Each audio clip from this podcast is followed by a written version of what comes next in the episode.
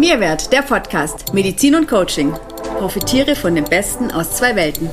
Hallo und herzlich willkommen. Ich bin Andreas, der Coach. Und ich bin Silvia, die Ärztin.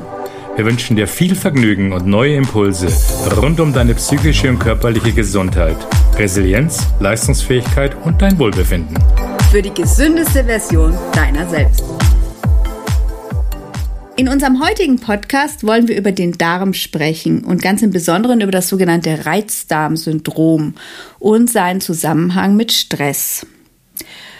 Viele Zuhörer und Zuhörerinnen kennen vielleicht das Phänomen, dass sich im Zustand von Stress die Verdauung verändert. Vielleicht hat der ein oder andere ja schon mal die Erfahrung gemacht, dass wenn ein wichtiger Termin ansteht oder eine Prüfung oder ähnliches, man ganz besonders und schnell auf die Toilette muss oder ähm, ein Völlegefühl hat. Es können auch Blähungen sein, Durchfall bis hin zur Kontrolle oder zum Kontrollverlust des Stuhlabgangs und bis hin zu Verstopfungen in der anderen Richtung, Magendruck. All das sind ganz typische Phänomene und Symptome des sogenannten Reizdarmsyndroms. Und das lässt sich natürlich sehr, sehr gerne vom Stress nochmal triggern. Das Reizdarmsyndrom ist weit verbreitet. In den westlichen Industrieländern leiden bis zu 25 Prozent der Bevölkerung daran. Hierbei überwiegt der Anteil von Frauen mit einer Prävalenz von 60 bis 70 Prozent. Erstaunlich daran ist, dass nur etwa 50 Prozent einen Arzt aufsuchen, obwohl sie teilweise sogar aufgrund der Symptome enorme Einschränkungen in der Lebensqualität haben. Aber vielleicht sollten wir erstmal das Reizdarmsyndrom definieren. Das Reizdarmsyndrom ist eine Ausschlussdiagnostik. Das heißt, der Arzt oder die Ärztin, der muss erstmal alle anderen Ursachen ausschließen. Also entzündliche Darmerkrankungen oder Infektionen ähm, oder Vergiftungen oder gynäkologische Ursachen. Alles, was eben ähm, schwerwiegender, schlimmer sein könnte, muss ausgeschlossen werden. Und äh, wenn das alles ausgeschlossen ist, kann man von einem Reizdarmsyndrom sprechen. Das wird dann definiert über den Schmerz, die Art des Schmerzes, also insgesamt über die Symptomatik, die da ist, über die Stuhlfrequenz, wie oft muss ich auf Toilette, wie oft am Tag, wie lange dauert das Ganze schon an, wie ist die Konsistenz. Gibt es einen Kontrollverlust über den Darm? Wie oft bin ich aufgebläht? Und vor allem hält es eben mehrere Monate im Jahr an. Das ist dann also letztendlich die Definition, die natürlich sehr ungenau ist. Was sind die Auslöser?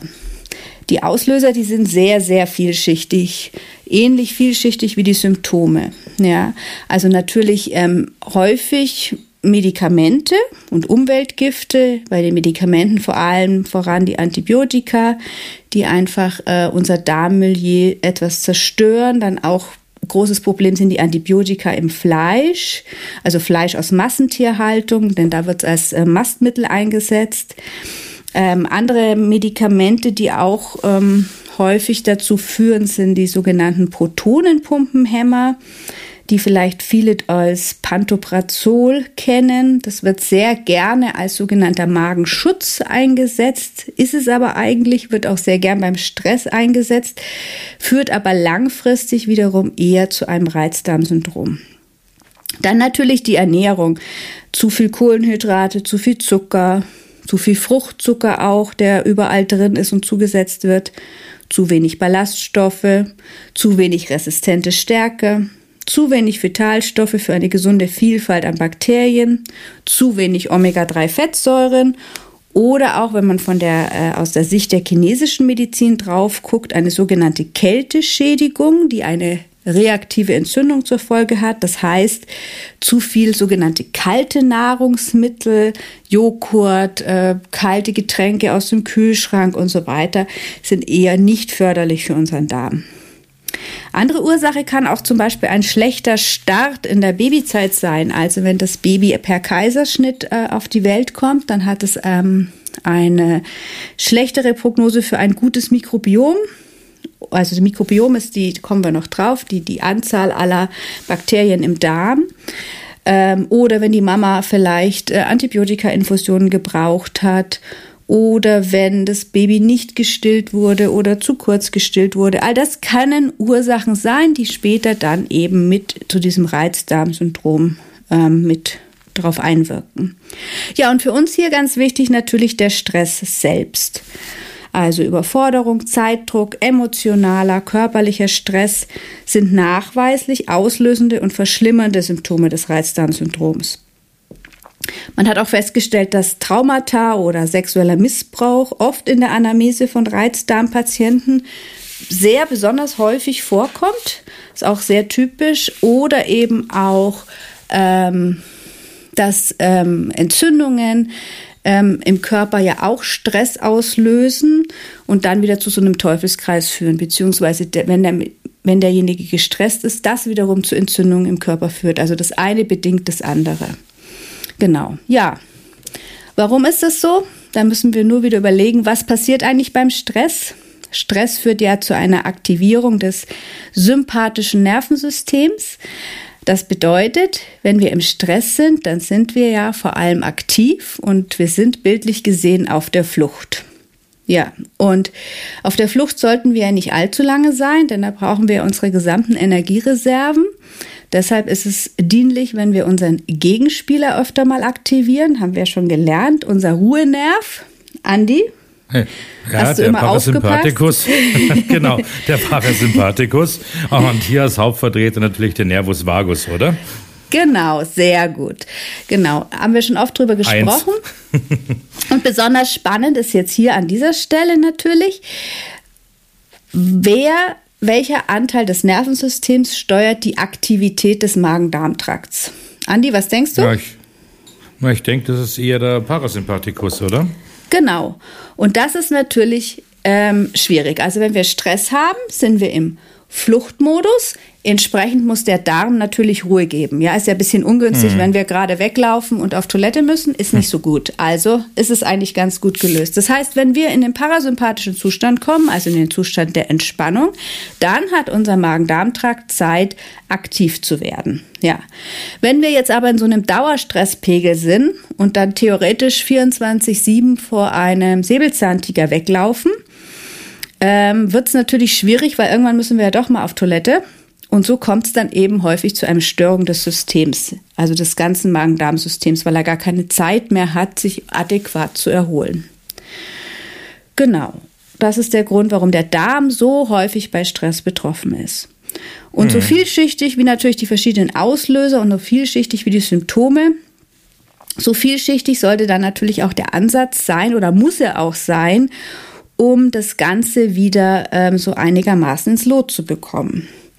Also die Einschränkungen der Lebensqualität sind teilweise wirklich enorm. Und leider gehen immer noch sehr, sehr wenige Menschen zum Arzt und oft ist es auch wirklich so ein Zufallsbefund nebenbei, wenn man eine Anamnese macht. Ähm, warum ist es so? Ich weiß es nicht. Ich glaube, vielen Menschen ist es peinlich, darüber zu sprechen. Sie fühlen sich auch oft nicht ernst genommen, weil vielleicht manchmal jemand sagt, na ja, es ist nicht schlimm, ist halt ein Reizdarm, wird so abgewertet, aber das kann wirklich ähm, einfach ein massiv einschränken. Also ich habe Patienten, die teilweise das Haus nicht mehr verlassen konnten, da die Stuhlfrequenz einfach völlig unkontrollierbar war und dadurch natürlich ein komplettes Vermeidungsverhalten an den Tag gelegt haben. Und das hm. sind natürlich schon große psychische Einschränkungen und was es aber zur Folge hat, dass sie dann erst recht nicht zum Arzt gehen, ne? weil sie sich da keine Hilfe mehr erhoffen. Es ist alles abgeklärt, man findet nichts so. Und dann fühlt man sich oft natürlich nicht ernst genommen. Und ich finde, so weit muss es nicht kommen. Wir sollten also auf, auf unseren Körper wie immer hören, aber auch uns, auf unseren Darm hören. Also ähm, wirklich mal ein bisschen aufpassen. Wie oft am Tag bin ich auf Toilette? Wie ist die Konsistenz? Habe ich Schmerzen?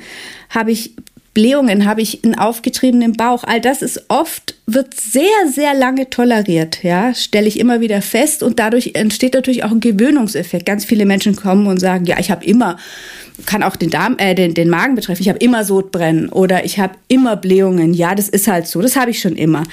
Und es ist nicht normal. Es ist ein Zeichen einer Störung unseres sogenannten Mikrobioms, also dieser Besiedelung des Darms.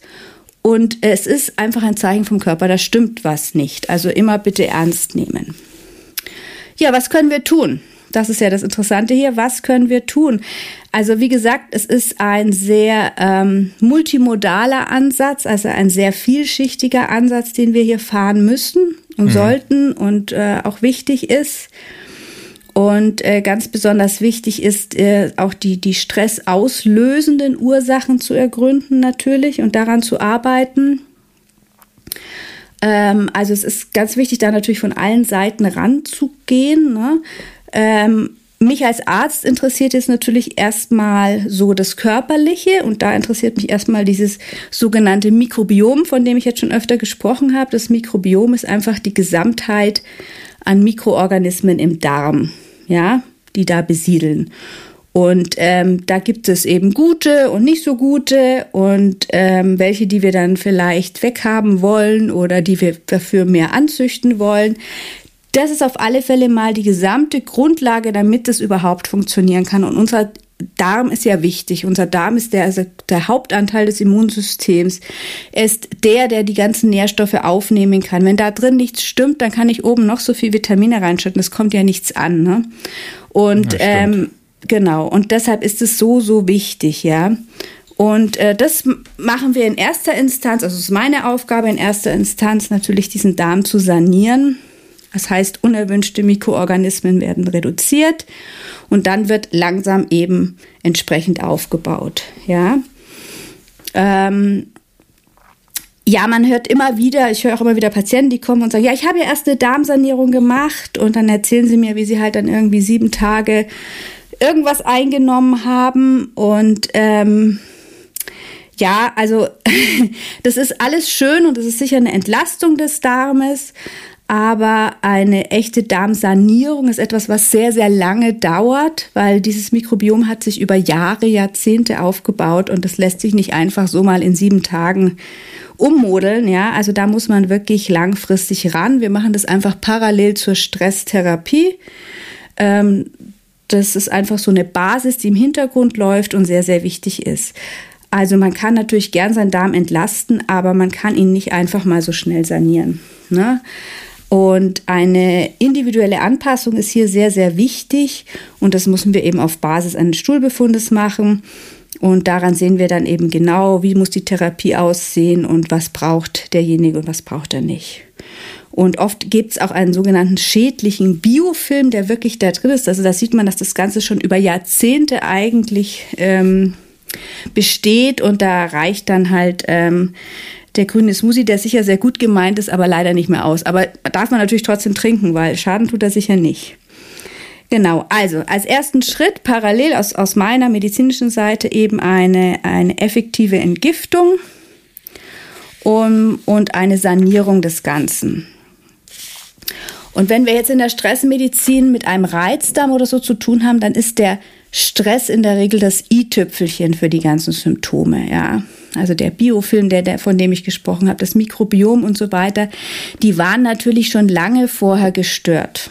Aber durch den Stress kommt eben nochmal dieses i-Tüpfelchen oben drauf. Und so kommt es dann meist zu wirklich ernsthaften Problemen, ja. Und, und oft bringt halt der Stress auf den verschiedensten Ebenen erst äh, einfach das an die Oberfläche, was aber schon lange im Körper vorhanden ist. Und ähm, das bedeutet natürlich auch, dass der Ansatz sowohl medizinisch, körperlich am Ursprung sein muss, aber eben auch psychisch am Thema genau, also parallel gearbeitet werden muss, ja. Also dass durch den äh, Umgang mit Stress, durch Erlernen neuer Verhaltensweisen und so weiter. Ähm, das heißt parallel, und da kommt Andi ins Spiel, schauen wir uns natürlich die Ursachen, also die Ursachen auf psychischer Ebene an, ähm, wie kann ich mit Stress umgehen und so weiter, damit wir nicht ständig immer wieder gegen Windmühlen arbeiten. Ja, das ist ein schönes Stichwort, gegen die Windmühlen arbeiten, weil in der Praxis ist es ja so, dass es uns erst durch unseren gemeinsamen Blick aus zwei Perspektiven möglich ist, höchst effizient im Sinne des Patienten oder Klienten zu arbeiten und die verschiedenen Ebenen von Körper und Psyche zu erreichen. Übersetzt heißt das einfach nur, dass wir durch die Verbindung von Coaching und Medizin mit einem einzigartigen und ganzheitlichen Ansatz es schaffen, ähm, die Leute auf allen Ebenen des Menschseins zu erreichen, also körperlich, geistig, emotional und auch auf der Ebene der Seele. Dort setzen wir auch an, um den nachhaltigen Effekt für unsere Klienten, Patienten zu erreichen. Das Ganze knüpft eigentlich an eine Person, Entschuldigung, an die personalisierte Medizin, wie sie beispielsweise in den USA schon lange praktiziert wird, an. Ähm, so wollen wir mit den Klienten ein speziell zugeschnittenes Programm einfach die Stressquellen identifizieren, die Ressourcen aufzeigen und ganz individuell zugeschnittene Möglichkeiten ähm, gemeinsam erarbeiten. Und da liegt auch der Schlüssel in dem individuellen zugeschnittenen Themen. Also keine vorgefertigten Tools. Wir holen also die Menschen genau da ab, äh, wo sie auch stehen. Ja, und da gehört eben dazu, dass wir die Stressoren identifizieren und auch die Stressquellen und der gesunde Umgang, also das Stressmanagement hier natürlich ein ganz, ganz großes Thema ist und äh, sicherlich auch im Zentrum meiner Bemühungen steht.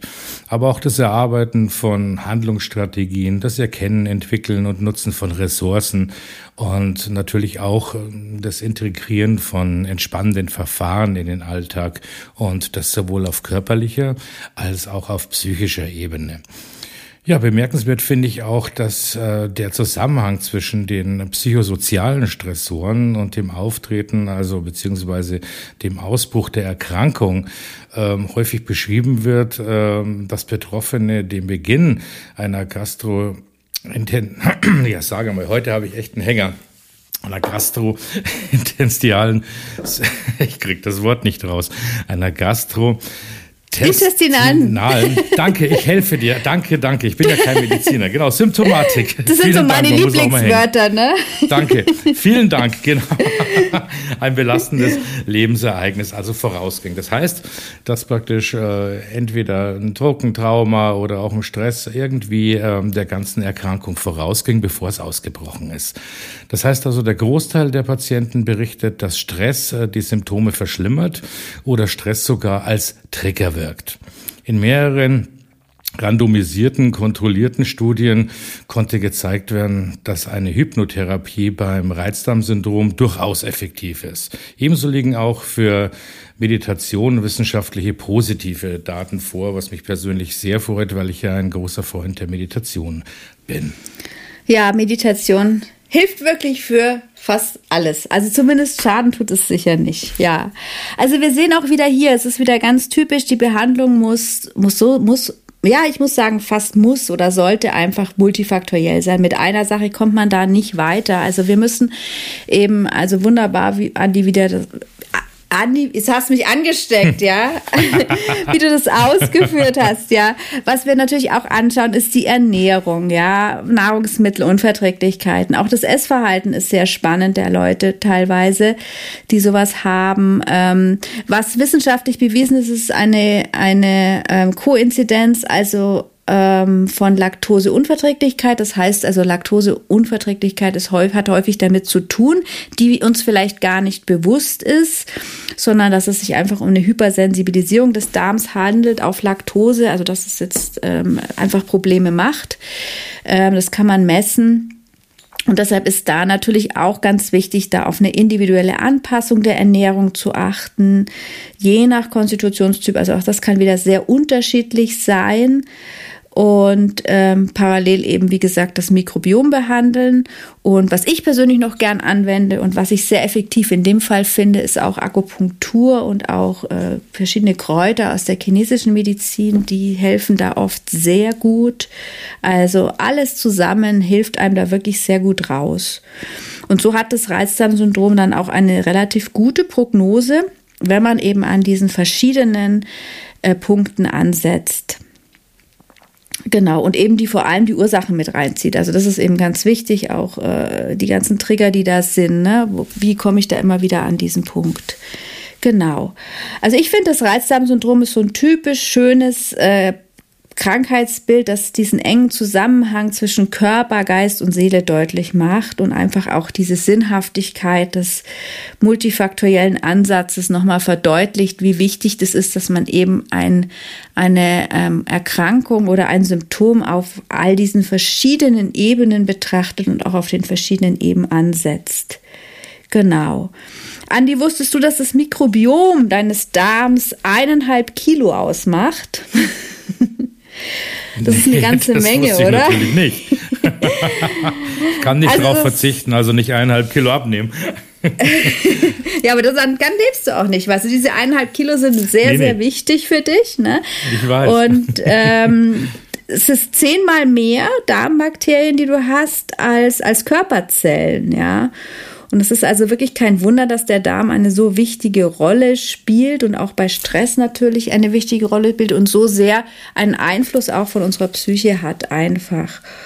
Und ähm, es kann halt dadurch einfach im Umkehrschluss auch zu einer mangelnden Funktion mit, mit mangelnder Aufnahme von Vitaminen kommen. Also es kann auch sein, dass das Mikrobiom die Ursache für den Stress ist. Also dass du äh, bestimmte Vitamine nicht mehr aufnehmen kannst, zum Beispiel Vitamin B-Mangel hast oder so, ja, oder bestimmte Eiweiße nicht aufnehmen kannst. Und dann kommt der Körper natürlich in einen Stress, du wirst unruhiger, es kommt zu einer Störung der Hormonsynthese. Bestimmte Hormone werden nicht mehr produziert oder nur mangelhaft. Und auch auf diese Art und Weise kann es zu Müdigkeit und Burnout kommen, ja, also so andersrum auch, ne, also dass erst der Darm war und dann äh, der Stress kommt, ja. Also den Darm in das Zentrum oder in eines der Zentren der Stresstherapie zu setzen, ist also in meinen Augen unausweichlich, um, um wirklich langfristige Erfolge zu bekommen.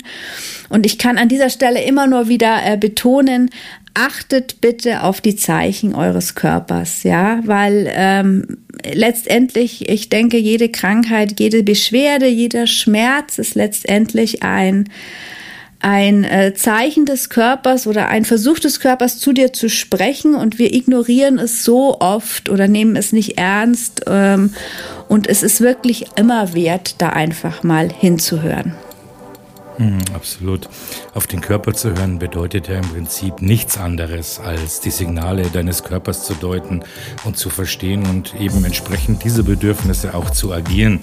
Der Gedanke dahinter ist, dass wir eigentlich mit sehr guten Mechanismen ausgestattet sind, die signalisieren, wenn etwas nicht in Ordnung ist. Ja, wenn du Fragen zu unserem heutigen Podcast hast oder zu anderen Themen, dann findest du unsere Kontaktmöglichkeiten wie immer in den Show Notes. Wir freuen uns auf deine Nachricht. Hat dir diese Folge gefallen? Dann abonniere und bewerte unseren Podcast. Wir hören uns nächsten Freitag mit einer neuen Folge. Wir freuen uns schon darauf und bis dahin hab eine entspannte und gesunde Zeit.